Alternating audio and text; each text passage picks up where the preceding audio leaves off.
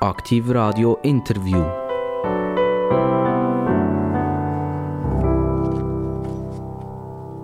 Aktiv Radio, das ist das Radio mit den interessantesten Gästen, die man in der Schweiz überhaupt kann haben. Ähm, ihr hört jetzt aktuell Radio. Damit man Radio hören kann, brauchen wir Strom. Damit man Radio produzieren kann, brauchen wir Strom. Damit ihr die Tasten findet vom Radio, braucht ihr Licht. Das heisst, ihr braucht Strom. Damit ihr am Morgen könnt arbeiten zur Tür reinkommen, braucht ihr vermutlich auch Strom. Also Strom ist etwas, das uns begleitet vom Morgen früh bis zum spät. Und in der Nacht ist der Strom immer noch da, denn wenn wir am Schlafen sind, begleitet er uns und tut ganz viel gute Dienste an uns. Wir können uns eigentlich gar nicht vorstellen, wenn man mal in einem Haus umeinander läuft oder in einer Firma umeinander läuft und sagt, so, der Strom ist jetzt weg. Und sich das überlegt, dann wird man herausfinden, ups, wie viele Dinge eigentlich an diesem Strom hängen. Ich begrüße ganz recht herzlich den Direktor vom Verband der Schweizerischen Elektrizitätsunternehmen, der Michael Frank, hier bei mir am Mikrofon. Grüße euch auch sehr, guten Mittag. Michael Frank, äh, Direktor des Verbands der Schweizerischen, Schweizerischen Elektrizitätsunternehmen. Ähm, was ist das? Also der Direktor kann ich mir noch vorstellen. Das andere weniger. Die Direktor ist der, der Geschäftsstelle vorstellt und der Verband der Schweizerische Elektrizitätsunternehmen ist der Dachverband von der Strombranche, wo die Elektrizitätswerke vertreten. Also unsere Mitglieder sind von den ganz grossen wie Axpo, Alpic, BKW bis ganz kleine Gemeindewerke haben wir etwa knapp 350 Mitglieder. Wir, wir haben ja festgestellt in den vielen Interviews, es gibt Verbände, die haben wieder andere Verbände als Verbände Verbandsmitglieder und die Verbandsmitglieder haben unter wieder Verbände mit Verbandsmitgliedern. Das scheint jetzt bei euch nicht der Fall zu sein. Also Taxpo, als, wenn wir jetzt ein Beispiel nehmen, als grosse Unternehmung im Strombereich, Handel und Produktion, ist direkt Mitglied bei euch. Jawohl, es sind immer die bei uns Mitglied sind. Klar gibt es mit Ver äh, für befreundete Verbände, Swiss Solar beispielsweise, wo man sich gegenseitig auch äh, Mitglied ist. Äh, aber das ist die Ausnahme. Sonst sind die Unternehmen Mitglied und wir sind nicht Verband der Verbände, wie das beispielsweise bei der Economy Suisse der Fall ist. Äh, wir haben Untergruppierungen, die so ein ihre Interessen bündeln, die kleinen Netzbetreiber auf der einen Seite, Produzenten auf der anderen Seite. Und äh, Dort hier ist aber sind effektiv die einzelnen Mitglieder, so die Mitglieder selber, die bei uns im Vorstand hocken, in den Kommissionen und mitarbeiten. Die selber kommen aus der AXPO raus. Bleiben wir jetzt bei diesem Beispiel. Ähm, wieso habt ihr den Schritt gemacht, von einem mehr oder weniger operativen Management nachher in eine Verbandsstruktur hinein? Ja, das war eine lange Geschichte. Ich war ein paar Jahre vorher bei der AXPO, habe eine wichtige Kommission im äh, Verband äh, präsidiert und das war sehr spannend. Das war sehr querbeet, also Querschnitt durch die ganze Branche durch. Und mein Vorgänger ist einmal zurückgetreten, dort habe ich mir nicht viel gedacht und dann bin ich mal so ein bisschen angegangen worden und dann habe ich mich dort näher davon interessieren und ich hatte durchaus Vorstellungen gehabt, was ich alles könnte besser oder anders machen. Und dann hat sich die Gelegenheit ergeben und äh, der Vorteil von einem Verband bei uns ist, man hat viele Freiheiten. Man muss nicht auf einen Quartalsabschluss drücken oder solche Sachen. Man ist politisch tätig, national, vor allem von den wichtigen Dossiers. Auf der anderen Seite macht man Branchenstandards mit der Branche zusammen Branchendokumente, wo man irgendetwas, einen technischen Vorgang beschreiben Und auf der dritten Seite sind wir, haben wir Berufsbildung, Weiterbildung, wo man viele Kurse macht, wo wir selber auch noch Geld verdienen. Also wir haben ein gemixtes Budget, sind nicht nur Mitgliederbeiträge. Und das ist sehr breit auf eine kleine Organisation. Michael Frank, Ihr seid in Biel aufgewachsen, ist das richtig? Das ist richtig. Und heute wohnt ihr im Raum Zürich? Jawohl. Und arbeitet ihr in Aarau? Aarau ist das Büro. Wir haben ein kleines Büro in Bern und in Lausanne. Aber wenn ich im Büro bin, bin ich natürlich auch viel unterwegs, dann ist es im Büro zu Aarau. Jawohl. Also man kann sagen, die sind so ein, äh, fast ein Multimensch, was die deutsche Schweiz anbelangt. Und mit Biel hat er sogar äh, knabbert er ein bisschen an der welschen Schweiz dran. Wie sieht es aus mit Französisch bei euch? Ja, das ist eigentlich kein Problem. Das ist eine wichtige Voraussetzung. Ein guter Teil, ein grosser Teil von unseren Mitgliedern sind natürlich, äh, kommen aus der Romandie, Genf, Lausanne, Neuenburg. Äh, all die, die dort hier zu erschienen sind, das ist eine grosse Anzahl. Und äh, wir, wir sind ein nationaler Verband, Politik ist national, ohne Französisch geht es nicht. Seid ihr bilingue aufgewachsen? Ich bin nicht klassisch bilingue aufgewachsen, aber in Biel hat man natürlich die Sprache relativ schnell mal halt im Strandbad und auf dem Fußballplatz mitbekommen. Also unter den Jugendlichen ist beides geredet worden, sei das Schweizerdeutsch oder sei das Französisch? Das ist ja das Schöne an Biel. Also ich kann einen Laden reinfahren, Französisch an, höre Deutsch auf und am Schluss geht man übers Kreuz und das ist irgendwie normal.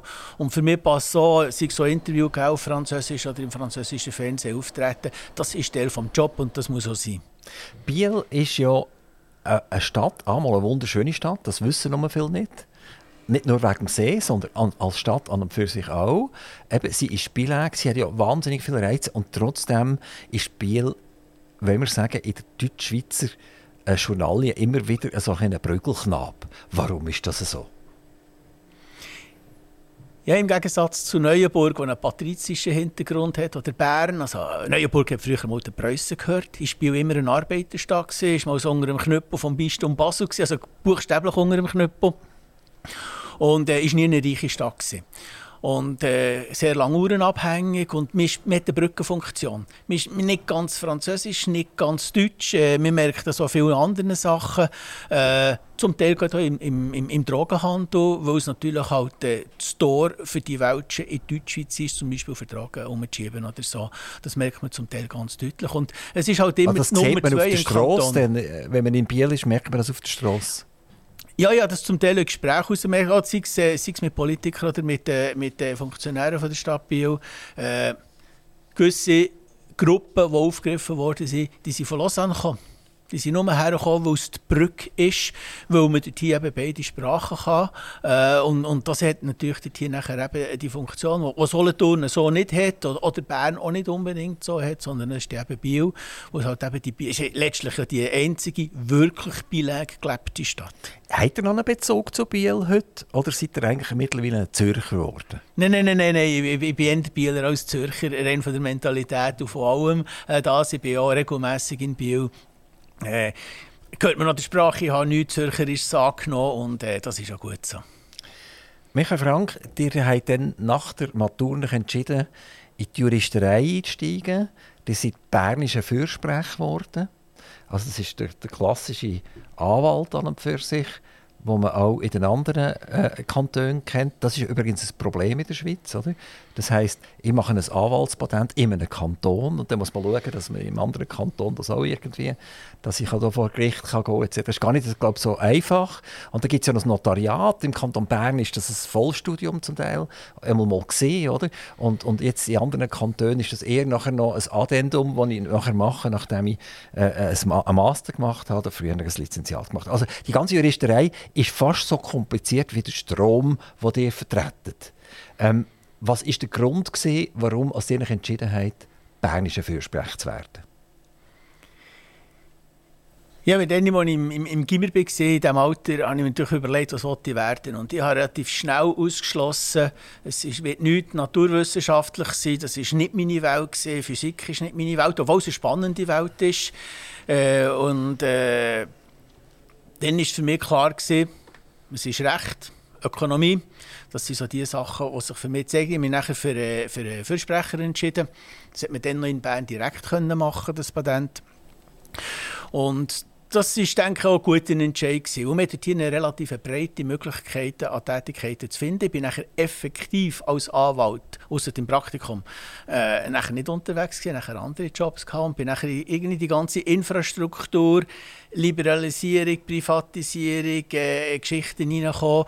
das hat eigentlich dann angefangen, als ich mal beim BAKOM angefangen habe, wo man Fernmeldegesetz geschrieben hat. Das ist vor 98 und nachher in Kraft gesetzt worden ist 98 und bin nachher hier zu der Swisscom wieder auf äh, Netzinfrastrukturen, Liberalisierung, Grundversorgung, Service Public die Themen und nachher hier zur Axpo. Und der Strom hat ja so zehn Jahre äh, wie soll ich sagen, Rückstand auf der Entwicklung, äh, auf der politischen, regulatorischen Entwicklung, auf der Telekommunikation und bin nachher dort gelandet, wo ich jetzt bin. Und das ist äh, ein extrem spannender Job. Michael Frank, der hat gesagt, nach der Matur hat er entschieden, garantiert nichts mit Naturwissenschaften, nichts mit Mathematik und nichts mit Physik.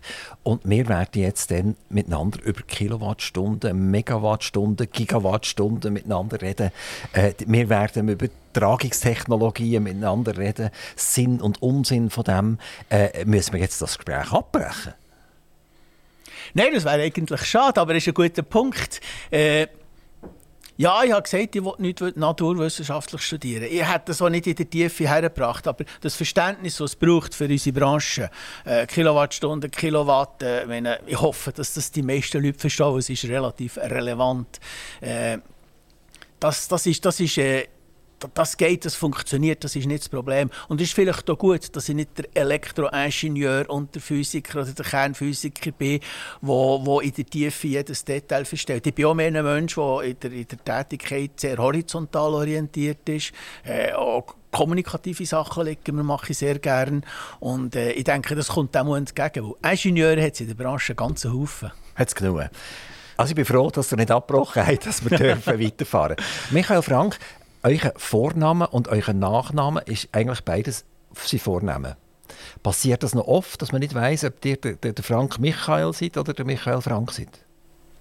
Ja, ja, das ist ein uralter. Also, wenn man schon ein Kind war, äh, hat, man hat man mir oft Frank oder Frankie äh, gesagt. Dass, bei diesen Leuten geht es immer noch durch, weil es halt äh, äh, ein bisschen verwirrlich ist. Ich habe mich angewöhnt, mich nicht mehr mit Frank vorzustellen. Viele Leute haben gemeint, ich mache das.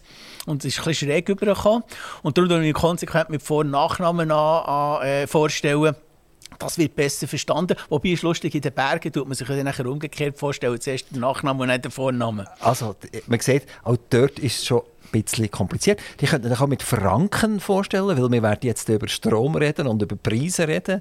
Und da sind wir ja alle gestraft im Moment, indem wir so viel Franken müssen abdrücken pro Kilowattstunde. Also Kilowattstunde, das sind nur noch Rappen im Moment, noch nicht Franken. es kommt darauf an, wenn ich mehr als eine Kilowattstunde das brauche, so, ja. dann bin ich gleich im Frankenbereich nachher. Ähm, die sind über die Swisscom seid zur AXPO gegangen. Und das tönt so, dass sie sich wohlgefühlt haben in so Monsterorganisationen. Oder? Also die hatten nie die Idee gehabt, ich werde Selbstständiger und ich kämpfe um einen Kunden und ich kämpfe um, dass er die Rechnung zahlt und ich tue ihn auch betreiben, wenn es muss sein und ich tue nicht zufriedenstellen und so weiter und so fort. Sondern die sind in so Monster äh, hineingegangen und haben dort gearbeitet. Äh, dort kann man sich eigentlich noch recht gut verstecken, oder? Ja, das stimmt. Das sind beides grosse Unternehmen. Gewesen. Versteckt habe ich mich nicht. Im Gegenteil, äh, ich war relativ gut sichtbar. Gewesen. Und das, was ich jetzt mache, meine, der, äh, der Verband, das haben wir, Headcounts etwa 243 Leute. Das ist äh, weit weg von gross. Das ist ein bisschen, sehr überschaubar. Das ist KMU-Grösse. Fühle ich mich auch sehr wohl. Wir haben hier breite Möglichkeiten, Verantwortung zu übernehmen. Und grosse Unternehmen haben Vorteile, äh, kleine Unternehmen haben Vorteile, wie aber natürlich auch Nachteile. Und ich bin eigentlich gut, dass ich das so erlebt habe. Ich habe viel lernen in den grossen Unternehmen. Aber ich bin auch sehr froh, dass dort, wo ich jetzt bin, dass ich dort bin. So, jetzt ist fertig mit Spass machen. Bis jetzt haben wir ein bisschen Humor brauchen. Jetzt werden wir bitter ernst miteinander. Für mich ist das Unwort des Jahres 2022 ist gesehen das Wort Strommangellage. Also wenn man jemandem gesagt hat im 2015 äh, was ist eine Strommangellage, dann hat er irgendwie gesagt, das ist wahrscheinlich dort, wo die Forellen nicht mehr gegen Strom können schwimmen können. Das ist, ist, ist, ein Mangel da an Wasser, an Restwasser oder irgend so etwas. Es wird niemand mit Sinn kommen, 2015 zu sagen, wir haben zu wenig Strom, äh, er wird teuer, es gibt ein riesiges Problem. Und jetzt, ein paar Jahre später, reden wir von einer Strommangellage und eigentlich jeder weiß, um was es geht. Für mich ist es trotzdem das Unwort, weil ich glaube nicht daran. Michael Frank, wie sieht das aus? Sehe ich das richtig? Also die erste Strommangellage, die er erwähnt hat, hat man Fischstegen gebaut. Die sind immer noch in Betrieb und äh, vielleicht hat dem das ein bisschen entgegengewirkt, aber nein, im Ernst. Äh, ich hoffe, ich muss auch nicht daran glauben. Und wenn ich es kurz sagen will, ist, dass wir über Strommangel reden, ist ein Armutszeugnis für uns Schweiz. Und zwar aus der Überlegung, wir bringen es nicht her, eine genügend eigenständige Versorgung und einen vernünftigen Austausch mit dem Ausland zu haben, der das etwas überflüssig macht.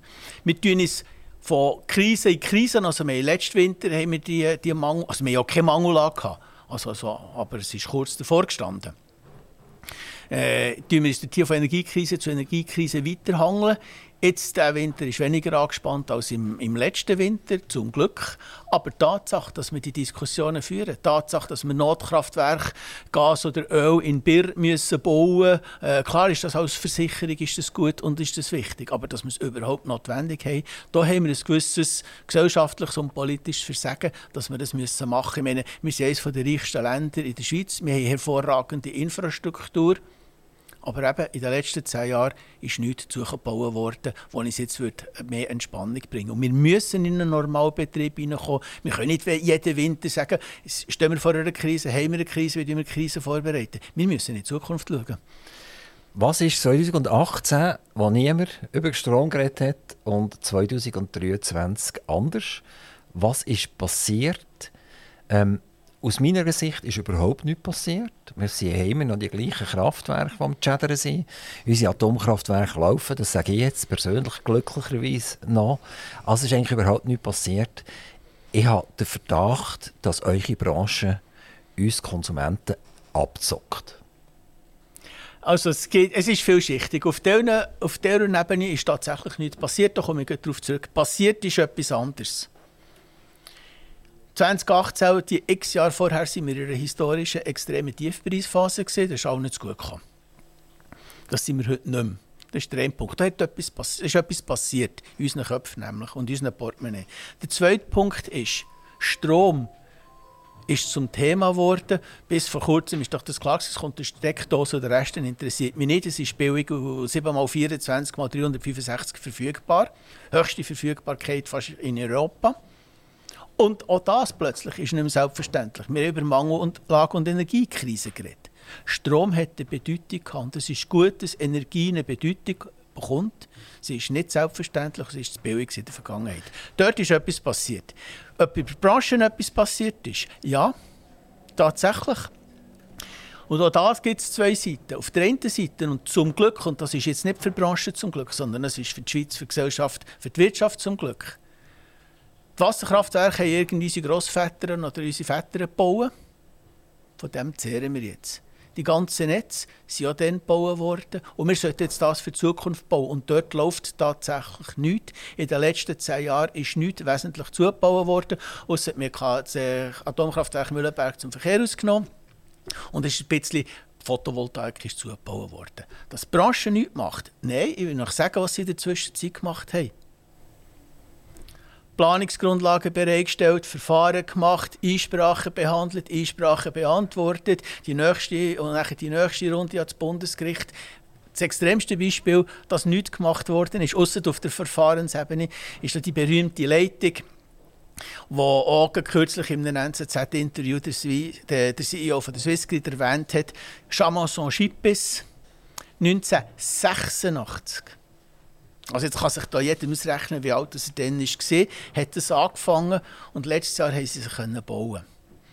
Über 30 Jahre. In dieser Zeit innen hat Alpic, IWB, SBB ein Pumpspeicherwerk in der Nattedrasse, das ist im Südwestzipfel der Schweiz, Wallis, ein Pumpspeicherwerk für über 2 Milliarden bauen. Das ist schneller gebaut mit in den Bergen innen, als das die Leitung da war. Und das Pumpspeicherwerk operativ war, hat, weil die Leitung nicht parat war, nicht 100% der Leistung können abtransportieren die wir aber nötig hätten. Also nichts ist nicht gelaufen.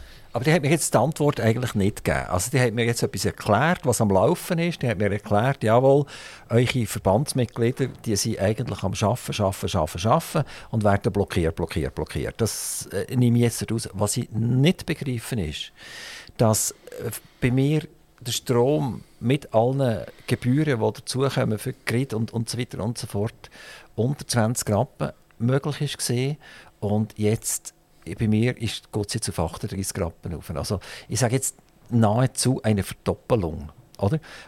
Das hat ja nichts damit zu tun, dass das bei euch in der, in der Branche geschaffen wird und geplant wird und eingesprochen. Die hat er schon seit zehn Jahren hat gesagt. Warum zahle ich vor Corona und nach Corona fast der Doppelpreis. Ja, die Entwicklung ist so gesehen. hat aber mit Corona nichts zu tun. Es ist äh, vor der Energiekrise, nach der Energiekrise. Das ist, das ist der, äh, der, der Game Changer. Was ist, was ist Energiekrise? Ich verstehe das Wort Die Energiekrise nicht. hat angefangen mit dem Ukraine-Krieg. Wir hatten hier die ersten Bewegungen Ende 21 können erkennen. Da ist Russland noch nicht einmarschiert in der Ukraine. Und wir haben gemerkt, dass auf Ende 21 Gaspreise in Europa, und wir bewegen uns auf europäischen Märkten, in der Schweiz ist, äh, wird der Preis nicht gemacht, sondern er wird auf europäischer Ebene gemacht. Darf ich ganz schnell euch hier einen Einwand geben? Ich, ich, ich sehe eure Argumentationskette, die jetzt kommt. Oder? Ich sehe es ja schon bis ab fast am Ende. Oder? Wenn ihr jetzt aufs Internet geht und ihr macht Chart Gaspreise auf Google, dann kommt der Chart und dann seht ihr, aha, wir haben im 2022 im September ein absolutes Hoch gehabt und wir sind jetzt zwischen 85 und 95 Prozent billiger auf dem internationalen Markt im Gas. Das Gas kommt man fast gratis hinterher geschossen über international aktuell. Es gibt vermutlich viel zu viel Gas auf dem Markt, sonst wäre das nicht so wahnsinnig billig. Und trotzdem ist mein Gaspreis genauso wie der Strompreis exorbitant hoch. Oder? Also, mir kann man eigentlich nicht mehr erzählen, der internationale Preis ist die Schuld. Irgendetwas anderes macht den Preis. Ja, das stimmt natürlich nicht. Es gibt eine Kausalkette und ich gleich hier noch schnell weiterfahren, wo Ende 21 hat Russland auf Gas verknappen. Das hat man rückblickend, im Moment hat das niemand gecheckt. Oder fast niemand. Rückblickend ist es nachher ein Muster gewesen. Und nachher ist äh, Russland mal in der Ukraine einmarschiert und nachher ist Gas verknappt worden. Und wir müssen wissen, dass rund 20 Prozent vom europäischen, von der europäischen Stromproduktion kommt aus Gaskraftwerken. Also man braucht, braucht Gas, für Strom zu machen. Und wenn das Gas enorm teuer wird, und das ist halt letztes Jahr der Fall gewesen, dann hat das unmittelbar schlägt das auf, äh, auf die Strompreise durch. Ja, das, das, das kann ich akzeptieren, aber nochmal, es ist vorbei, oder? Ja, es, ist, es, ist, es hat sich entspannt. Ja. Vorbei ist es noch nicht. Wir sind nicht mehr auf dem Peak wie letztes Jahr. Nein, wir sind 90% weiter unten. Wir sind Frank. 90% weiter unten, aber wir sind immer noch, und das Preisentwicklungen sehr deutlich zeigen. Wir sind, nicht wir, sind nicht, wir sind nicht auf dem Niveau vor der Ukraine-Krise. Es ist immer noch Das heißt, Preissignale sind ja immer die guten Signale, die etwas signalisieren, wie Märkte Entwarnungen sind. Also, Machen wir ein anderes Wir sind kaum höher als 2018. Ja, aber ich komme noch darauf zurück, warum das gewisse Sachen äh, halt immer auf einem höheren Preisniveau sind. Das hat viel mit Regulierung und Politik zu tun. Und, und die Schweiz aber hat ja mit Gas die, die, ökonomisch, die ökonomische Sicht, wenn wir jetzt schauen, Strom wird für, über ein Jahr ausgehandelt oder für ein Quartal oder für kürzere Zeit. In Zukunft raus.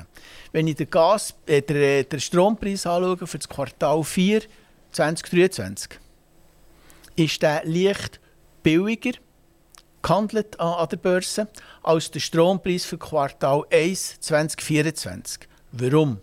Die Märkte die offensichtlich geht davon aus, dass im Januar, Februar, März im Quartal 1 eine angespanntere Situation könnte sein als im Quartal 4. Quartal 2 vom 24 ist bereits wieder billiger. Also dort sind Markterwartungen drin und die heiklen Monate sind natürlich Februar, März, April. Und dann haben wir am wenigsten äh, Speicher, äh, Wasser in den Speichersee mit dem wenigsten Gas in den, in Speicherinnen. Dafür kommt ja ab März, April wieder Photovoltaik und wird etwas unterstützen. Warum haben wir aber jetzt immer noch hohe Strompreise. Das hat etwas zu tun mit der Regulierung. Die Kunden, die am freien Markt sind, die haben eingekauft, wie sie halt eingekauft haben, was sie für äh, Kontrakte und Verträge gemacht haben mit den Stromlieferanten, ob sie das direkt im Ausland eingekauft haben auf der Börse, wie die ganz Grossen, oder bei, den, bei, den, bei unseren Mitgliedern, das weiß ich nicht. Das ist ein privatrechtlicher Kontrakt, wo man irgendetwas einkauft und etwas aushandelt. Du sie kurzfristig beschaffen, du sie langfristig beschaffen, du sie strukturiert beschaffen. Das ist wie mit den Hypotheken. Laufzeiten der Hypotheken sind unterschiedlich teuer. Und das ist beim Strompreis ähnlich. Die privaten Kunden, also wir, alle zusammen, die gefangene Kunden sind, die nicht den Stromlieferant frei wählen können, das ist eine andere Geschichte. Das Parlament hat es ganz klar abgelehnt, eine vollständige Marktliberalisierung zu machen. Jetzt, das Jahr, während der Diskussion über den Mantelerlass. Und die Regulierung sieht vor, dass das EW Ende August für das kommende Jahr Preise bekannt gibt. Das ist heute Und nachher sind die fix ein Jahr. Ob unter unterjährig der, der, der Strompreis ins Bodenlose fällt oder in, durch die Decke durchschießt, spielt keine Rolle. Der ist gleich.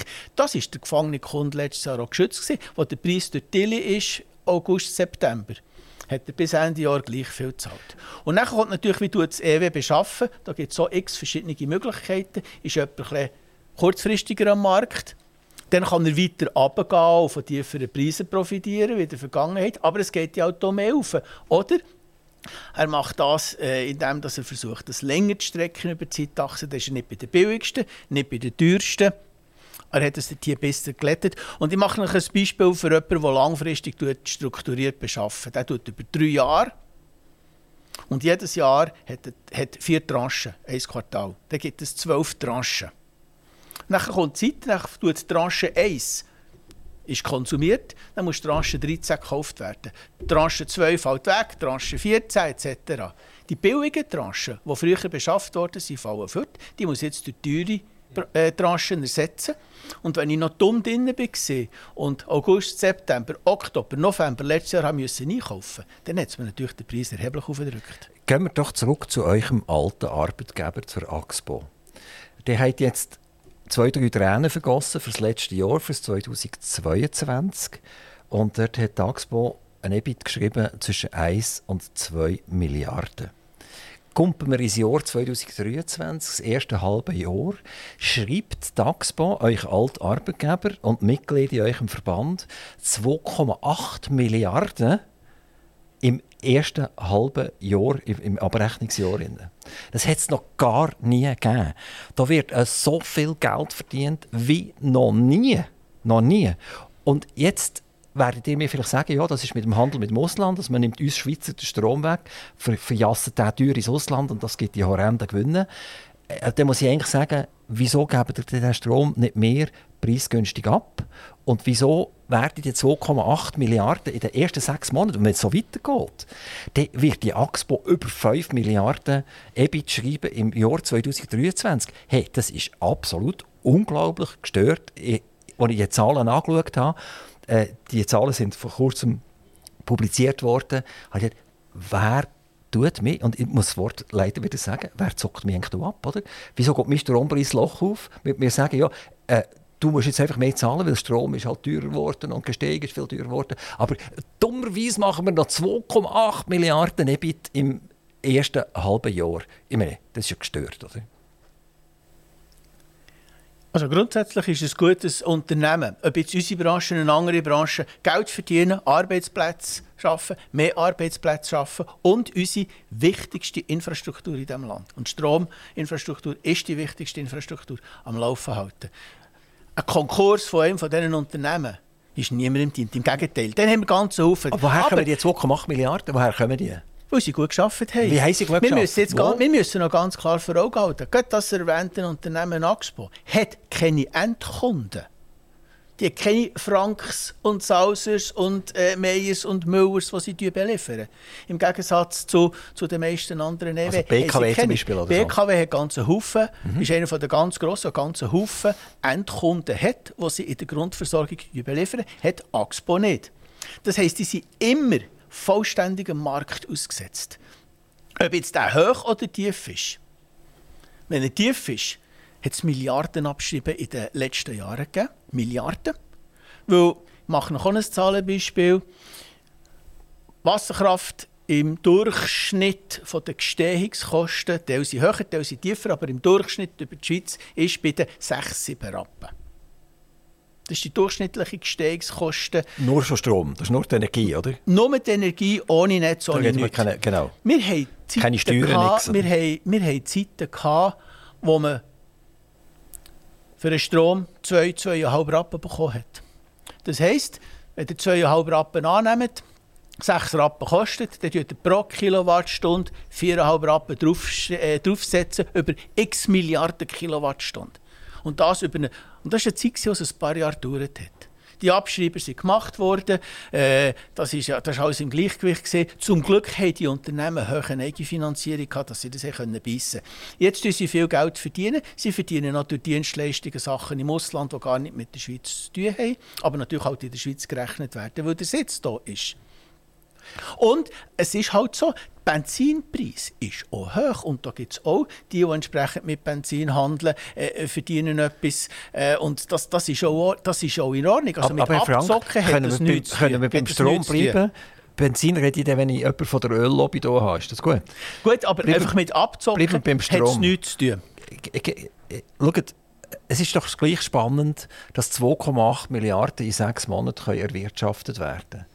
Das ist ja dermaßen übermäßig gegenüber all den Jahren, die vorher waren. Und ich rede jetzt nicht von den Jahren, wo man Verlust gemacht hat, sondern ich rede von den normalen Jahren, wo man Gewinn gemacht hat. Das sind mal 100 Millionen, das sind vielleicht mal 200, 300 Millionen. Und jetzt reden wir von 2,8 Milliarden in sechs Monaten.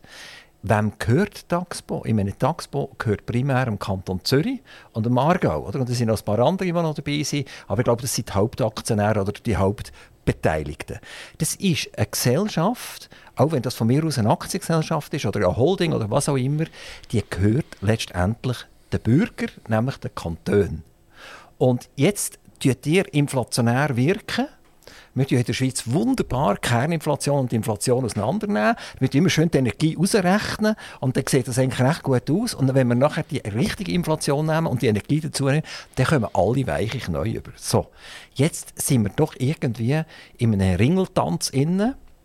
Wir versuchen die Inflation zu verhindern und die Kantone, die Eigentümer sind, die eigentlich den Bürger gehören, führen dazu, dass die, dass die Inflation einen furchtbaren Anstieg macht, damit ihr, Herr Frank, äh, zu, eurem, zu eurem äh, Arbeitgeber müsst sagen, ich muss mehr Lohn haben, damit ich meine Nebenkosten noch zahlen etc. Also, also, das ist also, natürlich jetzt furchtbar übertrieben. Also, Und das ist ein bisschen mit Birnen miteinander verwirrt. Ich, ich, ich höre gerade auf, ich weiß, es ist nur ein Abend, ein bisschen zu viel, aber ich höre gerade auf. Aber es ist einfach so, die Energie macht im Moment einen riesen Anteil an unserer inflationären Situation aus. Viel mehr noch als Nahrungsmittel oder irgend so etwas. Und äh, wir können es einfach nicht mehr berappen. Und gleichzeitig macht Taxpo, ich nehme jetzt Taxpo nur als Beispiel, es wird vermutlich bei der, äh, bei, bei, der Alpic und, und bei der äh, BKW sehr ähnlich aussehen. Äh, äh, gestörten Gewinn und die Kantone sind nicht bereit zu sagen, okay, wir tun jetzt 10 Rampen Kilowattstunden billiger machen während dieser Zeit, das machen wir jetzt mal 24 Monate äh, und finanzieren das mit einem Wahnsinnsgewinn, den wir gemacht haben. Und, und damit wird die Inflation in der Schweiz markant oben runterkommen. So, also, das ist jetzt wirklich Öpfel mit Birnen gemischt. Axpo mit ihrem Geschäftsmodell ist nicht repräsentativ für die Strombranche. Es ist ein grosser. Sie haben keine Endkunden. Ihr Geschäft ist auf dem europäischen Markt und der ist nicht im Einflussbereich von der Schweiz. Wir sagen dem, die Schweiz ist Preisnehmer und nicht Preismacher im europäischen Stromhandel. Das war schon immer so. Gewesen. Wir haben das Volumen nicht, dass wir den Grosshandelspreis Axpo verdient ihr, ihr Geld auf dem Grosshandelsmarkt. Wir reden hier von den Strompreisen für uns privat auf dem Retail, auf dem Endkundenmarkt. Das ist nicht der gleiche Markt, das kann man nicht miteinander vergleichen. Alpic hat übrigens auch keine Endkunden. Das ist eine gleiche Situation. Und Aber wenn Sie, Sie beliefern natürlich die, die wieder Endkunden beliefern. Wenn oder? europäische Märkte die Preise setzen, dann setzen sie die Preise, wie sie jahrelang von 13, 14, 15, 16, 17, 18 brutal tiefe Preise gesetzt haben. Wir haben die Preise von den Jahren, die ich jetzt aufgezählt habe, im Kopf. Historisch tiefste Preise, das ist kein Maßstab, das ist kein Benchmark. Abgesehen davon gibt es vielleicht als Klammerbemerkung noch einen guten Effekt von höheren Energiepreisen. Wir haben einen sorgfältigeren Umgang, wir gehen effizienter mit dem um und Energie bekommt den Wert. Mit den tiefsten Preisen in den letzten Jahren hat niemand nur irgendeine Anstrengung gemacht, außer vielleicht ein paar Grossverbraucher, äh, die sehr energieintensiv sind, für irgendwie Energie oder Strom einzusparen. Das ändert sich jetzt und das ist gut. Und wegen der Eigentümerschaft von der Strombranche, ja, das ist es so. Die Strombranche gehört overall, nicht nur Tagsbau, overall etwa 90 Prozent der öffentlichen Hand. Also euch und mir und allen Bürgern respektive der Gemeinden und der Kanton. Der Bund hat kein Eigentum in der Strombranche. Und dort fließt natürlich das Geld wieder zurück. Also Dividenden, Gewinn, Gewinnausschüttung. Das geht an Kanton, das geht dort in die Kasse und kommt aber, mir als Steuerzahler indirekt aber auch wieder zurück. Aber bin ich eigentlich begnadet mit einer versteckten Steuer. Eigentlich, oder? Warum eine versteckte Steuer? Indem einen höheren Preis zahle, es entstehen wo wieder der Kanton direkt abgeben wird. Nachher. Das, Entschuldigung, das ist aber wirklich transparent. Es ist ein internationaler Markt, der ist liquid und der ist transparent. Wie der Markt für Hypotheken auch, wie der Markt für Erdöl auch, wie der Markt für Mineralwasser und Coca-Cola und Uhren und so weiter. Das sind Märkte. Die machen einen Preis, die senden ein Preissignal. Das ist nichts anderes als die Reflexion und im Prinzip die Auswirkung von diesen Preisen. Und das ist okay so. Herr Frank, darf ich schnell äh, versuchen, ein Szenario in Zukunft herauszumachen? Ich, ich habe vor zehn Jahren habe ich in einem Verwaltungsrat sein für eine Firma, die Zulieferer war für Meyer Burger. Die haben damals Sage gebaut, zum Silizium äh, schibeln, also so Gurkenschibel machen aus Silizium. Äh, und die waren Weltmarktführer. Gewesen, oder? Und ich kann mich gut erinnern, dass wir die Diskussionen geführt haben, äh, sollte man eigentlich nicht eine Initiative starten, damals schon, wo man sagt, es darf nie Steuern auf Solarflächen äh, geben, sei es vom Bund oder sei es von den Kantonen oder den Gemeinden. Und dann haben die mich angeschaut was meinst du jetzt genau damit? Dann habe ich gesagt, jetzt, was passiert jetzt? Wenn, wenn ich äh, Solarflächen auf mein Dach aufbaue, dann wird das jetzt subventioniert und ich werde gestoßen, Alternativheizung rein tun, die noch mehr Strom verbraucht. Und jetzt irgendwann haben alle so Solardächer. Und die Strombranche kann plötzlich weniger Kilowattstunden an mich liefern, weil ich produziere jetzt selber. Was passiert jetzt? Jetzt wird nachher die gleichen Werte kommen und sagen, ja, unsere Grundkosten für die Wasserkraftwerke und für die Infrastruktur ist so viel Franken wert. Punkt. Die Bevölkerung bezieht viel weniger Strom, die machen das jetzt ab Solardächern ab und damit wird einfach die Kilowattstunde noch teurer. Wird ich eigentlich nicht zum Brügelknab endgültig, ich bin jetzt schon brügelt, mit, mit, mit, mit, den 30 Rappen oder was auch immer die Kilowattstunde kostet, wird in Zukunft nicht noch viel mehr brügelt, indem man mich jetzt herschiebt, Solartechnologie zu machen, Alternativenergie zu machen und zuletzt wird es heißen, ja, aber es braucht ja immer noch eine Grundinfrastruktur und die ist jetzt einfach viel teurer pro Kilowattstunde. Also auch da muss man unterscheiden. Das, das, das Szenario, das beschrieben, geht so nicht auf. Die Grundinfrastruktur, die da ist, die kostet, ist das Netz. Das wird müssen ausbauen werden. Auf das Jahr 2050 tun wir gewaltig elektrifizieren, Faktor 1,3 bis 1,5. Also wir müssen das Netz massiv ausbauen, umbauen. Wir wollen eine Dezentralisierung, auch diese PV-Anlagen und diesen kleinen Kraftwerken. Das ist schon richtig, das ist schon wichtig und das ist schon gut so dass eigenproduzierter Strom das EW ein bisschen weniger Strom verkaufen kann, ändert am internationalen Strommarktpreis nichts.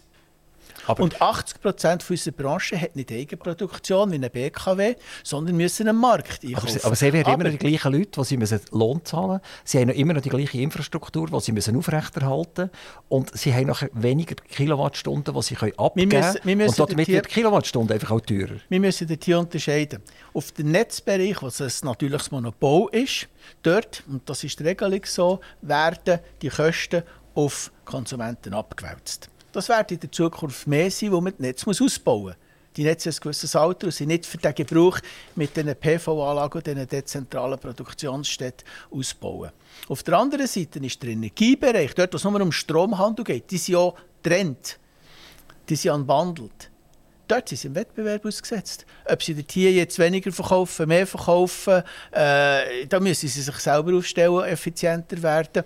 Und das ist überhaupt nicht die Frage. Wir werden in der Zukunft mehr Strom verkaufen. Wenn man schon schaut, die ganze Fahrzeugflotte muss elektrifiziert werden, Elektrofahrzeuge, ganze Öl- und Gasheizungen, die werden rauskommen, die die Wärmepumpe einsetzt. Zum Glück gibt es die Privaten, die viel Eigenverbrauch haben, weil das entlastet das System.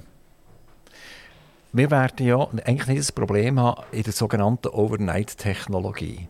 Also der, der, Verkehr ist für mich persönlich nicht das Problem. Also ich, ich werde Solarzellen auf dem Dach, ich habe eine Batterie im Haus, ich komme zu oben heim mit meinem Elektroauto und ich leere meine Batterie und mein Elektroauto füllen. Das ist overnight.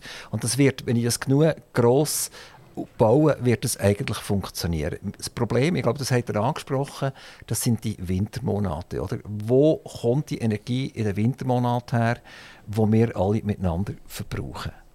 Und das hat ja eigentlich wenn ich das richtig verstehe, mit der Solartechnologie, die ich aufs Dach tue, relativ wenig zu tun. Ja, das ist richtig. Also das Overnight, das ist für die privilegierten Einfamilienhäusli, Zweifamilienhäusli, die das selber machen können. Wenn ich in einem Block mit 100, 200 Leuten rede, dann habe ich die Möglichkeiten schon so nicht. Dann bin ich froh, wenn ich in der Einstellhalle überhaupt eine Ladestation reinbekomme dass ich das Elektrofahrzeug ab dem Netz kann laden kann. Äh, und das wird in der Zukunft so sein für die weitaus meisten. Für die anderen, die die PV-Möglichkeiten auf dem Dach haben, mit der Batterie im Keller, äh, das ist eine gute Sache, die sollen das so machen. Also absolut. Und das wird auch von, von unseren Mitgliedern unterstützt und zum Teil sogar gefördert. Aber die Winterstromfrage, ich denke, das ist eine der strategisch ganz zentralen Fragen. Und dort haben wir eine Lücke. Äh, die Winterstromlücke, wir haben im Sommer eigentlich mehr Produktion, als wir äh, konsumieren. Dort gibt es Export und im Winter sind wir zunehmend von Import abhängig und das ist eine ungesunde Entwicklung. Äh, das sieht man jetzt gerade im, im, letzten Winter hat man es gesehen. Wir sehen es äh, in der Situation, dass wir kein Stromabkommen haben, das die ganzen Sachen natürlich erschweren. Import tut erschweren, Netzstabilität tut erschweren. Und wir dürfen die Zahl, oder die, die Importabhängigkeit oder die Anzahl Strom, die wir heute importieren, darf nicht größer werden. Darum ist es so wichtig und so dringend, dass wir mehr Produktion in der Schweiz aufbauen. Sei es auf den, auf den Häusern, sei es äh, Photovoltaik Alpin, sei es Windkraftwerk, sei es grosse Photovoltaikanlagen im, Bau, im, im Flughafen Baub, äh, sei es Wasserkraftwerk, dass wir dort hier ein bisschen weniger abhängig werden vom Ausland, dass wir dort hier den Import können ein bisschen beschränken können. Wir werden nie völlig autark sein, also völlig unabhängig vom Land. Das sind wir schon vom Fossilen nicht. Also vom Ausland? Vom Ausland völlig abhängig, unabhängig wäre Autarkie. Im Fossilen sind wir 100% abhängig. Mit der Elektrifizierung, wenn man das alles durch Strom ersetzt, können wir die Abhängigkeit massiv oben abholen und eine Stromanwendung halt einfach effizienter ist als eine fossile Anwendung. Also wenn wir die ganzen fossilen Brennstoffe ersetzen durch Strom und den Strom müssen produzieren, ja da gibt es ein ganz interessantes Interview mit dem Professor Züttel von der, von der EPUL von Lausanne, wo eigentlich, das ist sehr einfach zusammenfassen, was sagt, wenn das mit Wasserkraft machen dann ist die halbe Schweiz geflutet. Äh, das, wetten wir vermutlich nicht, wir wollen ja nicht den ganzen Tag schwimmen. Äh, oder äh, du tust irgendwie 24 Mal den Gotthardtunnel quer abbohren und du dort äh, Wasserstoff einbunkern für den Winter. Aber der Wasserstoff muss jetzt erst hergestellt werden können wir hier in der Schweiz nicht. Dann müssen wir in Australien herstellen und müssen dann irgendwie via Schiff hierher fahren. Also, es ist eine extreme Ernüchterung, wenn man das liest oder hört, dass man sagt, der, der, Winter ist einfach nicht machbar. Also die Frage ist, hören wir endlich auf, die fossilen Brennstoffe dermaßen zu verteufeln und lassen euch, euch arbeiten und lassen die Strombranche vernünftig äh, sich organisieren mit uns zusammen zu vernünftigen Preisen, damit wir die Inflation nicht noch mehr an äh, und äh, ein Zeitchen halt noch CO2 verbrennen und nicht einfach wie kleine Kinder einfach etwas durchstieren ja, das beurteile ich ein bisschen anders. Gewisse Elemente, die richtig sind mit dem Wasserstoff. Wasserstoff wenn wir, äh, werden wir, wird eine wichtige Rolle für, aus unserer Sicht in der Zukunft spielen. Werden wir müssen äh, importieren, wie wir heute auch Gas importieren. Äh, wir haben zu wenig überflüssigen Strom in der Zukunft, dass man Wasserstoff machen kann zu vernünftigen Preisen. Wir haben mit der EMPA ein grosses Modell gemacht. Das ist immer noch das beste Modell in der Schweiz und es ist völlig Open Source. Man kann es nachvollziehen. Ist bei uns auf der Website, wo man Verkehr, Wärmemarkt, Strommarkt und CO2, also Klima angeschaut hat und die Szenarien sind aufbauen, dass die Versorgungssicherheit sichergestellt ist und dass Klimaneutralität gegeben ist. Und wenn man hier schaut, in all diesen vier Szenarien, die durchaus den unterschiedlichen Stromkonsum und Import haben, können wir feststellen, es ist technologisch machbar. Wir reden hier nicht von Science-Fiction-Technologie. Es ist grundsätzlich auch finanzierbar. Und die Szenarien haben zwei interessante Treiber. Und das sind unsere innenpolitischen Probleme. Der eine Treiber ist, haben wir eine hohe Anbindung an Europa, sprich Stromabkommen, oder sind wir isoliert von Europa, wie wir das heute sind? Und der andere Treiber ist, haben wir eine hohe Akzeptanz gegenüber Technologien, Windräder, Photovoltaik, Wasserstoff, oder haben wir es nicht? Also ist das Verheerende, wir sind isoliert von Europa und haben keine Akzeptanz für Technologien, dann steigt der Druck, noch mehr müssen zuzubauen, um wir weniger importieren können. Und das ideale Szenario wäre, wir haben eine hohe Akzeptanz für PV Alpin, Windräder, Wasserstoff und sie integriert mit Europa, dann haben wir das günstigste System, haben am wenigsten Druck, inländisch aufzubauen. Import in jedem Szenario wird es geben. Es wird aber weniger Russlandsabhängigkeit geben. Ich mache ein Beispiel. Heute ist der Konsum von Energie mit Benzin, Diesel, Öl, Gas, Strom, alles tut die Quantität zusammen, Gesamtenergie etwa 220 Terawattstunden, 220 Milliarden Kilowattstunden. Heute ist der reine Stromkonsum 60 Terawattstunden. Wenn wir das so elektrifizieren, Verkehr ist elektrifiziert, Wärmepumpen sind verbreitet, dann kommen wir etwa auf statt 220 auf etwa 150 Terawattstunden. Das heisst, pro Kopf, obwohl wir den Verkehr elektrifizieren und die Wärme elektrifizieren, haben wir pro Kopf einen tieferen Verbrauch, obwohl wir massiv mehr Strom brauchen. Also, wir werden effizienter, sehr viel effizienter. Auch dort ein Beispiel. Elektrofahrzeug brauche ich 20 Kilowattstunden etwa für 100 Kilometer und ein Fossil brauche ich etwa 7 Liter Benzin. Das ist sehr viel mehr Energie als 20 Kilowattstunden. Also, das ist die Effizienz. Pro Kopf, pro Energieverbrauch wird oben runterkommen. Auslandsabhängigkeit wird sinken. Wir werden immer noch Strom importieren in der Zukunft. Wir werden Wasserstoff importieren in der Zukunft. Aber schon wieder bei Wasserstoff wird es weniger sein, als wir heute Gas importieren. Also das ist durchaus ein machbarer Weg. Die Frage ist, ob wir als Gesellschaft und Politik bereit sind, zu akzeptieren, dass wir jetzt müssen endlich deblockieren, vorwärts machen, idealerweise ein Abkommen mit der EU äh, mal abzuschließen und den Zubau auf der Produktionsseite, ob das jetzt kleine PV-Anlagen sind oder grosse Anlagen und Netzausbau, dass wir dort vorwärts kommen. Weil nichts machen ist keine Option. Dann werden wir noch länger fossil haben und wir wissen, dass das Klima ein Problem ist. Können wir noch schnell für unsere Zuhörer und selbstverständlich für mich auch noch mal klären, wie setzt sich eigentlich der Strompreis zusammen? Ich habe hier äh, eine Tabelle, da könnt ihr mir sagen, ob das stimmt. Äh, Netznutzung ist die Hälfte, 50 Prozent. Der Energiebezug ist 35 Prozent, Bundesabgabe 12 Prozent und das Gemeinwesen ist auch noch mit 3 Prozent beteiligt. Stimmt das etwa? Äh, ich weiß nicht genau auswendig. Könnte sein, dass sie nicht was stimmt. Also Netz ist ein relevanter Teil. Äh, der ist höher als der effektive Energiebereich. Das kommt darauf an, wie jetzt hier gerechnet worden ist. Darum ich weiss die Zahlen nicht auswendig. Der Strombereich, was momentan am Steigen sind, sind die Abgaben. Also wir haben Abgaben auf Bundesebene, also die 2,3 Rappen für die Förderung, äh, ist noch ein Zuschlag, plus halt der unterschiedlich nach Gemeinde und Kanton noch zusätzliche Gemeinde- oder kantonale Abgaben, die halt überall anders sind. Zahlen wir eigentlich noch Mehrwertsteuer auf, auf dem Strom? Ja, zahlt man. Also kommen auch noch mal 7,7% dazu, oder? Plus nachher kommen noch, ja, dann kommen noch die Mehrwertsteuer dazu. Und jetzt kommen noch die 1,2 Rappen Netzzuschlag dazu. Hat mit dem Netz zwar nichts zu tun, das wird Swissgrid haben. Mit dem finanziert man das Notkraftwerk in Birr und die Wasserkraftreserve, äh, die der Bund äh, geschaffen hat, die aufgekauft worden ist, um noch zusätzliches Wasser in Reserve können zu haben, wenn es knapp werden Das kommt auch noch dazu, jetzt neu für das Jahr. Also wenn ich sehe, dass das Netz äh, einen grossen Anteil hat an, für sich an, de, an dem Preis, den ich letztendlich für Kilowattstunde zahle, auch dann komme ich weichlich neu über. Also ich tue jetzt daran denken, ich jetzt Solartechnologie aufs Dach und will das gerne der Allgemeinheit zuführen, also ich rückwärts einspeisen, dann brauche ich ja genau das Netz auch. Ob ich jetzt, ob ich jetzt eine Kilowattstunde beziehe, brauche ich das Netz und etwas geben, brauche ich das Netz auch.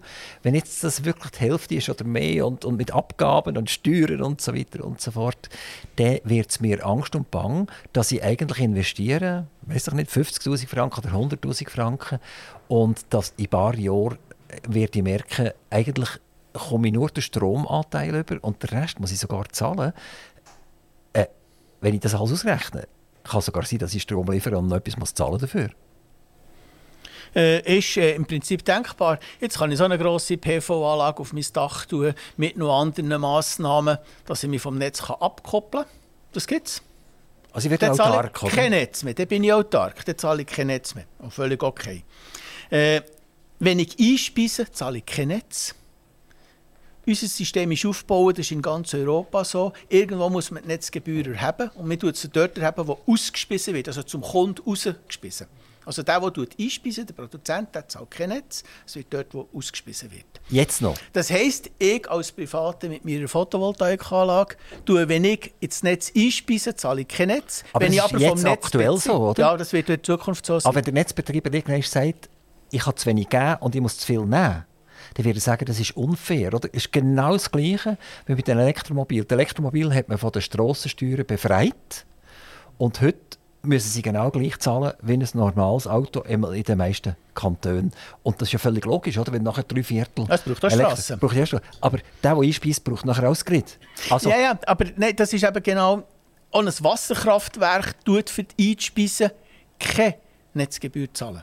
Wenn das Wasserkraftwerk aber für sie, was auch immer Gebrauch, etwas muss machen für den Betrieb aufrechtzuerhalten, für das Büro, für was. Auch dort tut es nachher Ausspeisegebühren zahlen. Unser System ist so aufgebaut. Man tut 100% der Kosten auf den Konsument geschlüsselt, dort wo ausgespissen wird. Das bedeutet, wenn wir nochmal auf mich zurückkommen, eine Photovoltaikanlage hat, ich tue weniger aus dem Netz beziehen, weil ich mehr Eigenverbrauch habe. Und die Regelung ist heute so, dass der Eigenverbrauch privilegiert wird und dann kommen entsprechend meine Netzkosten oben runter. Das bedeutet, weil Netzkosten immer 100% sind, dass der, der keine PV-Anlage natürlich das, das Muckensäckchen mehr zahlt. Aber es ist schon so... Das ist die Regelung, die heute ich glaube, ich glaube, in Spanien ist es fangen so weit, dass die, die sich autark gemacht haben, die sich vom Netz ganz abgehängt haben, die zahlen jetzt bereits eine Steuer auf Quadratmeter, zahlen Solartechnologie auf dem Dach oben. Weil sie sagen, du bist ein asozialer Typ, oder? Du hilfst nicht mitzahlen beim, beim Grid. Äh, und je mehr als so autark werden, die, die äh, reichen Häuslebesitzer da, oder? Die muss man jetzt strafen, also tun wir eine Steuer verlangen auf den Quadratmeterweise pro Solar. Also ich denke, der Konsument ist in Zukunft eigentlich immer der Beschissene. Er kann machen, was er will. Er investiert und in Zukunft schaut er einfach mit äh, weichen Knien nach dieser Sache entgegen. Also, aber das ist natürlich eine üble Sache und das hat mit unserer Branche nichts mehr zu tun. Nein, nein, aber da überhaupt sieht nicht. man natürlich die unendliche Fantasie im Steuerrecht, in der Politik, innen noch irgendeinem Ort eine Abgabe, etwas drauf zu machen. Und die beste Art und Weise, mit, mit, äh, mit Energie, Energieförderung umzugehen, wenn man ein bisschen Subventionen wegkommen will, sind Kostenbefreiungen. Das wäre absolut das Beste. Vielleicht auch mal weniger Steuern zahlen, weil ich eine Anlage auf dem Dach habe. Dann tue ich auch nicht den Anreiz setzen, mich autark zu machen. Dann tue ich nämlich etwas zum System beitragen. Das wäre viel schlauer, als immer neue Steuern zu erfinden. Darf ich noch schnell auf die EU eingehen im Moment? Also wir, wir haben ja das Problem, äh, dass die EU uns immer wieder mal pisacken. Also die, die nehmen immer wieder das Güffeli führen und die, in, in das, ich sage es immer Asterix und Obelix oder Gallien äh, mit, mit dem Dörfli dort, wo, wo, sie, wo sie kämpfen gegen die Römer, so kommen, kommen sich die Schweizer mittlerweile auch ein bisschen vor. Oder? Und ein Pisacken ist äh, der Strombereich. Oder? Also äh, die, Europ die Europäer probieren, die Schweizer langsam raus zu manipulieren aus, aus diesen Gremien raus, die Strom äh, verhandeln, bedienen und so weiter. Eins ist Terre, heisst das, oder? Und da redet man, glaube ich, darüber, wer leitet wenn, wo, wie durch, wenn etwas passiert, wer liefert wem, wie, wo viel Strom. Also absolut sinnlos, dort die Schweiz rauszuheißen, aber, aber die, die EU-Kommission hat das als Pisack, als Nödeli wieder gebraucht und drückt dort rein. Swissgrid äh, ist vor Gericht gegangen, hat verloren und geht jetzt weiter vor den Europäischen Gerichtshof und hofft, dass sie dort mit vernünftigen Argumenten werden durchkommen. Ähm, die hat mal gesagt, autark. Gibt es eine Möglichkeit, dass wir eigentlich der EU die lange Nase zeigen und sagen, weißt du was, macht ihr doch, die könnt uns noch lange pisaken, aber der Strom, der nach Italien fließt, der geht dann nicht mehr bei uns durch, oder? Und wenn es an der Grenze in Süddeutschland mal Lampen gibt, vergessen sie, kommen kein, kein Kilowattstündchen von uns über. Oder? Also, das ist, die, ich, ich sage jetzt das Wort, das ist ein bisschen primitiv, die ganze Geschichte. Oder? Und, und bringen wir das her? Können wir, können wir sagen, wir sind jetzt der Asterix und Obelix und wir machen uns jetzt autark, oder? Wir haben unsere Wildsäule, die wir bröteln. Ja, statt sich intern innerhalb vom, vom Dorf, vom gallischen Dorf gegenseitig mit Einsprachen zu blockieren, sich zusammenraufen gegen Trümmer, äh, denke das wäre schon grundsätzlich ein guter Ansatz. Äh, von der Praktikabilität ist, es nicht ganz so klar. Aber es ist richtig, Swissgrid wird Terret und nicht Picasso, das ist eine andere Plattform, das sind Plattformen, die Swissgrid und ihre Pendants in, in, in Europa, Handelsplattformen haben, wo man Strom schieben, respektive austauschen, für das Netz stabilisieren. Das ist nicht für die Versorgung, sondern für die Netzstabilität. Und dort sind sie draussen, wie auch im grossen Club von der von den Übertragungsnetzbetreibern, wo man die Regeln aufstellt, wie das läuft, wo man die Algorithmen definiert, wie die grenzüberschreitenden Leitungen sollen bewirtschaftet werden, ist Swissgrid DUS. Äh, dort hat sich sogar mal vor Jahren die EU-Kommission an die Vereinigung ENZO-E äh, versteigerte Briefschreiben unter Strafandrohung oder unter Bussenandrohung, dass Swissgrid nicht mehr drin sein Also das ist massiv, das ist reine pure Ideologie, dass durch die Schweiz ausgeschlossen wird. Ist aber eine Realität. Und das hat zur Folge, dass die was grenzüberschreitende Stromleitungen in Europa, das Zeug zu optimieren, was in sich richtig ist. Wer leidet eigentlich mehr, wenn wir die Schweiz dort ausschließen? Die Schweizer oder ja, die Europäer? Wir. Aber die Süddeutschen, was machen denn die? Die Süddeutschen ist ein Spezialfall. Äh, aber ich das schnell, die ihre Leitungen optimieren. Wir sind nicht in diesem System. Und wenn sie zu viel haben, schießen sie es einfach durch die Schweiz. Und Swissgrid muss nachher Massnahmen ergreifen für die Stabilisierung. Das aber, kostet aber enorm viel. Ab, wieso dürfen die das durch die Schweiz durchschmeißen? Physikalische Gesetze. Wir haben ja das Problem, dass Physik und Aber Politik nicht deckungsgleich Wir können sie ja einklagen nachher, wenn sie da etwas machen, was sie nicht Nein, dürfen. das, ist, das sind die physikalischen Gesetze. Man muss sich das vorstellen. Das Schweizer Übertragungsnetz, also das, was Swissgate betreiben, das ist nicht ein Standalone-Netz. Äh, das ist im Prinzip ein Netz, das irgendwo bis Sizilien auf, anfängt, irgendwie bis ins Nordkap geht, in Portugal bis in die Ukraine geht. Das ist eine riesige Maschine. Die sagen, es ist die grösste Maschine weltweit. Und da kann sich die Swissgrid der fährt und der Strom geht nach physikalischen Gesetzen, fließt dort, wo der geringste Widerstand ist. Das sind die Gesetze, die Politiker nicht beeinflussen können. Und wir haben einen Auseinanderfall von Physik, die Flüsse, und Politik, EU, Schweiz, Diskussion, Stromabkommen. Stromabkommen sollte Politik und Physik wieder in Einklang bringen, dass Swissgrid mitreden kann, wie die Grenzen sind. Und dann haben wir noch eine Spezialität in der Schweiz. Die Schweiz, die mit drinnen ist, war früher mal Stromdrehscheibe Europas. Gewesen. Und wir haben grenzüberschreitende Stellen, das sind 41 Stellen, Interkonnektionspunkte. Das ist Weltrekord. Nicht in, im Verhältnis, sondern in absoluten Zahlen. Es gibt kein Land, das 41 grenzüberschreitende Stellen hat. Und die könnt ihr nicht einfach zutun. Also, wenn Deutschland auf Italien liefert, dann liefern die und dann geht einfach der Strom sein Weg. Das kann man nicht abplacken. Das würde gigantisch kosten. Aber dann haben wir ja keine Strommangellage mehr. Zapfen wir doch das einfach ab, oder? Und die Batterien laden in dieser Zeit, wo die Deutschen einfach zu viel überschießen. Wäre nicht, uns, wär nicht, äh, wär nicht unser Strom, das ist, wenn man Transitgasleitung anzapft, ja, wo nicht unser Gas wir doch nicht mit denen. Die doch die irgendwelche Stauseen auf, aufpumpen in dieser Zeit und klauen den Strom. Nee, das geht natürlich nicht. Mangellage übrigens ist nicht ein Schweizer Ding.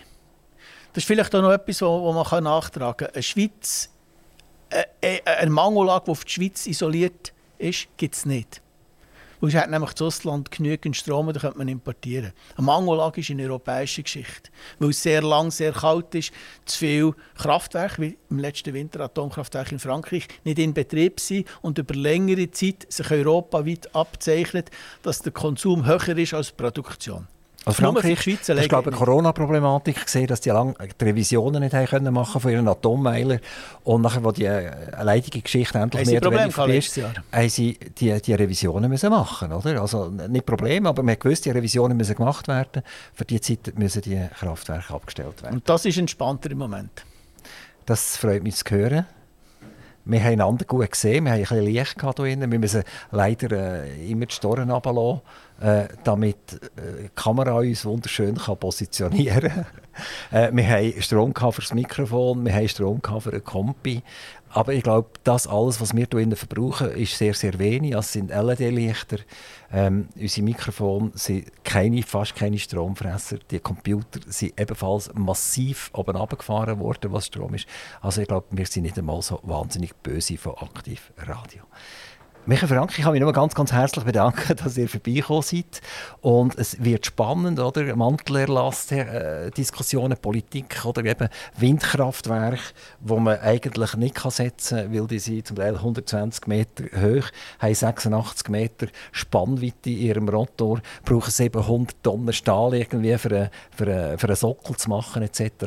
Man redet jetzt schon davon, dass die Walfische nicht wissen, dass sie sollen, äh, durchschwimmen weil, weil das geht in, in, offshore gibt es irgendwelche Schwingungen ins Wasser rein und so weiter und so fort. Also diese Probleme hat nicht nur die Schweiz, die sind weltweit. Und ich glaube nicht daran, ich glaube, wir werden noch ein Zeitchen fossile Brennstoffe brauchen. Ganz herzlichen Dank, Michael Frank. Toi, toi, toi. Und ich hoffe, wir hören uns bald wieder mal. Ich danke euch. Aktiv Radio Interview.